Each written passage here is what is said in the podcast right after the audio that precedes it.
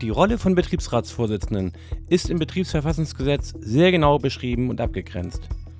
Über das Gesetz hinaus wirken Vorsitzende des Betriebsrats natürlich intensiv intern als Organisatoren, Förderer, Integrations- und Orientierungsfiguren, Ansprechpartner, Moderatoren, Konfliktschlichter und vieles mehr. Gute Vorsitzende können ihre Betriebsräte auf ein höheres Level heben. Ich habe selbst als langjähriger Vorsitzender von Betriebs-, Gesamt- und Konzernbetriebsräten umfassende Erfahrungen mit dieser Funktion gesammelt. Sie ist ausgesprochen wichtig, insbesondere dann, wenn es mal knirscht im Umgang mit dem Arbeitgeber oder auch intern. Vorsitzende haben nicht selten Druck von verschiedenen Seiten und spüren die Last der Verantwortung, haben aber auch Gestaltungsmöglichkeiten und tiefe Einblicke in wichtige Zusammenhänge.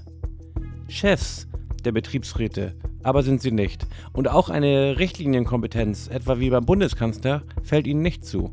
Am Ende sind sie in vielerlei Hinsicht auch nur normale Betriebsratsmitglieder.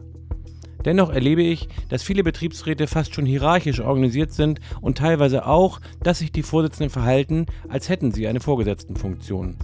Da können entscheidende Verwerfungen entstehen.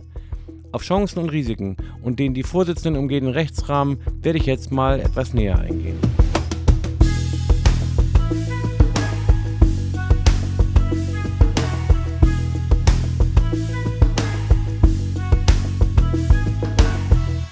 Und damit ein herzliches Hallo, liebe Kolleginnen und Kollegen, zu einer neuen Folge des Podcasts 360 Grad BR. Mein Name ist Marco Nörenberg und ich habe mir fest vorgenommen, euch nicht nur mit meiner Betriebsratsberatung 360 Grad BR Consulting, sondern auch mit diesem Podcast einen echten Mehrwert für eure Arbeit als Betriebsrat, SBV oder auch JAV zu verschaffen. Manch eine Kollegin, manch ein Kollege ist nach der kürzlich stattgefundenen Betriebsratswahl neu in der Vorsitzendenfunktion und muss sich erstmal orientieren. Herzlichen Glückwunsch zur Wahl. Ich werde im Folgenden immer die weibliche Form nehmen und meine dann natürlich die männlichen Kollegen stellvertretend gleich mit. Vorab ein paar rechtliche Basics. Die Wahl der Vorsitzenden ist eine innere Angelegenheit des Betriebsrats. An ihr nehmen ausschließlich Betriebsratsmitglieder teil. Weder wird es automatisch die Listenführerin der stärksten Liste oder bei Persönlichkeitswahl die Kollegin mit den meisten Stimmen, noch wird da irgendwer außerhalb des Betriebsrats einbezogen. Der Arbeitgeber nicht, die Belegschaft nicht und auch nicht JAV oder SBV. Auch eine Delegation dieser Wahl, etwa auf den Betriebsausschuss oder den Gesamtbetriebsrat, kommt nicht in Betracht. Nähere Wahlvorschriften gibt es nicht. Ob mündlich, auf Zuruf oder geheim, ist ungeregelt und deshalb alles möglich, solange die Art der Stimmabgabe eine einwandfreie Feststellung des Wahlergebnisses ermöglicht. Wenn ein Mitglied des Betriebsrats einen Antrag auf geheime Abstimmung stellt, wird aus Gründen der Sicherung der Wahlfreiheit auch geheim gewählt. Die Wahl des oder der stellvertretenden Vorsitzenden des Betriebsrats erfolgt in einem gesonderten Wahlgang. Hier wird nicht der oder die Zweitplatzierte der Vorsitzendenwahl automatisch in die Stellvertretung gehievt. Auf die Stellvertretung gehe ich in dieser Folge nicht weiter ein, möchte nur den Hinweis anbringen, dass es in vielerlei Hinsicht angebracht ist, nach Möglichkeit das jeweils andere Geschlecht hier zu berücksichtigen. Wenn die Vorsitzende gewählt wird und sich hier eine klare potenzielle Kandidatin abzeichnet, etwa die Listenführerin der bei der Wahl siegreichen Liste, so lautet meine Empfehlung an alle, diese Kollegin möglichst zu wählen. Also auch diejenigen im Betriebsrat, die bei der Wahl nicht so erfolgreich abgeschnitten haben. Denn ab jetzt ist die Wahl Geschichte und nach vorn in die Zukunft betrachtet, solltet ihr als ein Betriebsrat gemeinschaftlich agieren und eure Vorsitzende mit einer größtmöglichen Rückenstärkung für die Amtszeit ins Rennen schicken. Das zeigt auch der Belegschaft, dass sie im Betriebsrat fortan an einem Strang zieht. Ein wichtiges Zeichen. Für den Fall mehrerer Kandidaturen gilt, dass für die Wahl keine qualifizierte Mehrheit erforderlich ist, was bedeutet, dass diejenige Kollegin Vorsitzende wird, auf die die meisten Stimmen entfallen. Denkbar ist so etwas etwa bei drei oder vier Kandidatinnen und Kandidaten, von denen keiner eine absolute Mehrheit erlangt, aber eben eine die meisten Stimmen erhält.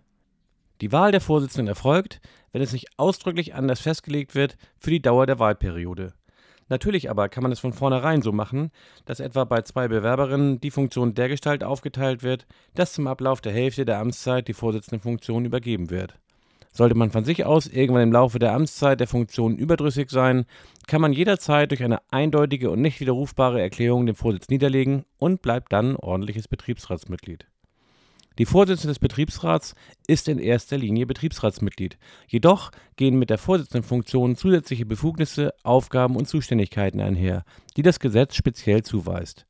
Neben der Aufgabe, den Betriebsrat im Rahmen der dort gefassten Beschlüsse zu vertreten und der Berechtigung, Erklärungen an den Betriebsrat für diesen entgegenzunehmen, gibt es im Gesetz an einzelnen Stellen konkrete benannte weitere Regelungen, beispielsweise die Einberufung der Sitzung inklusive Festlegung der Tagesordnung sowie Leitung der Sitzung des Betriebsrats, das Leiten der Betriebsversammlung, die Teilnahme an JV-Sitzungen, falls nicht ein anderes Betriebsratsmitglied hiermit beauftragt ist. Die Vorsitzende ist nicht gesetzliche Vertreterin oder Kraft Amtes bevollmächtigt des Betriebsrats in dem Sinne, dass sie ohne legitimierende Beschlussfassung an die Stelle des Betriebsrats tritt. Die Befugnisse, Pflichten und Zuständigkeiten des Betriebsrats werden ausschließlich von diesem wahrgenommen. Deshalb spricht das Bundesarbeitsgericht davon, dass es um die Vertretung nicht im Willen, sondern nur in der Erklärung geht. Übersetzt, die Willensbildung hat im Betriebsrat zu erfolgen, die Aufgabe der Vorsitzenden ist es dann, im Rahmen dieser erfolgten Willensbildung nach außen hin zu agieren.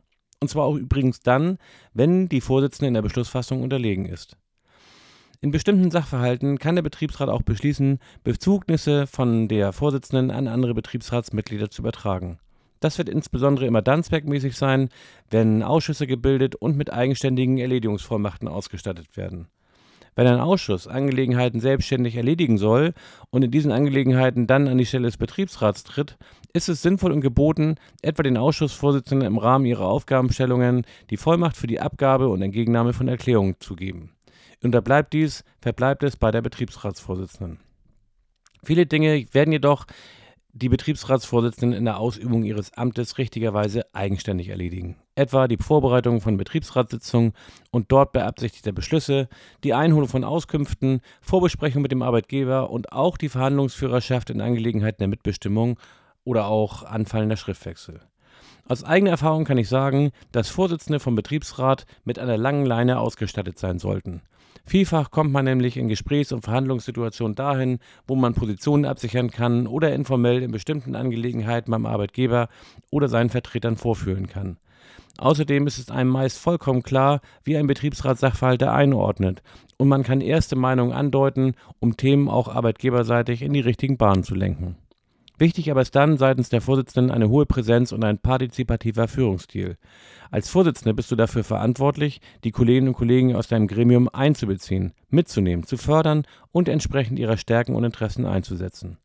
Als Vorsitzende wirkst du sichtbar nach außen, idealerweise aber auch stärkend nach innen. Wer intransparent ist und frei nach Udo Lindenberg sein Ding macht, wird an Akzeptanz verlieren und sein Gremium schwächen.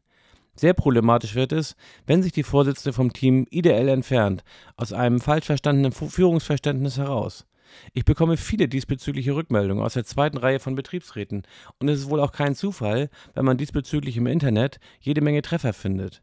Da geht es dann um Alleingänge, allzu hierarchische Amtsausübung bis hin zu völliger Intransparenz.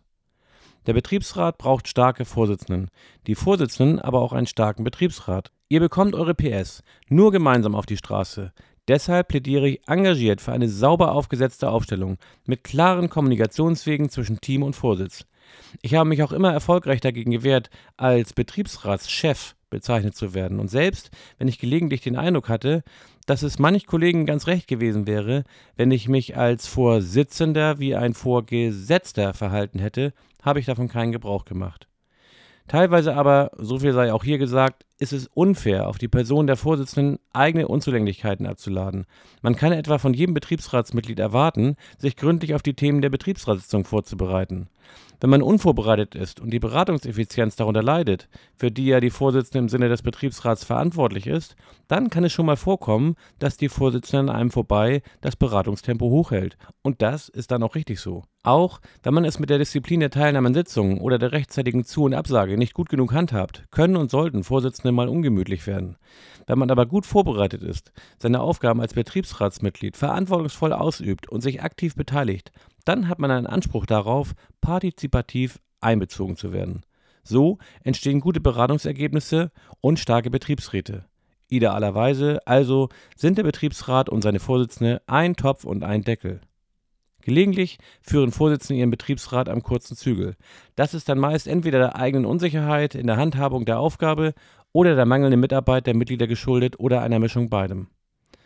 Da lässt sich viel optimieren, sowohl was die Amtsführung angeht, als auch das Miteinander und die Kommunikationswege. Ich biete im Rahmen meiner Beratungstätigkeit sowohl Teamworkshops als auch Einzelcoaching für Betriebsratsvorsitzende an. Sprecht mich gerne an, gemeinsam finden wir Wege, um euren Betriebsrat zu stärken und das Team zu festigen. Ich fahre voll auf starke Betriebsräte ab und mir blutet regelrecht das Herz, wenn ich sehe, wie manche Teams mit guten und engagierten Leuten an Stärke und Engagement verlieren, weil in diesen Bereichen etwas im Argen liegt. Das muss nicht sein. Darunter leidet auch am Ende die Belegschaft. Von daher, nahezu nichts ist so gut, als dass man es nicht auch noch besser machen könnte. Und der Zeitpunkt jetzt, nach der Wahl und zu Beginn der neuen Amtszeit, ist genau der richtige, um das Miteinander strukturiert und professionell aufzugleisen. Dabei helfe ich euch gern. Bis zum nächsten Mal. Tschüss aus Hamburg.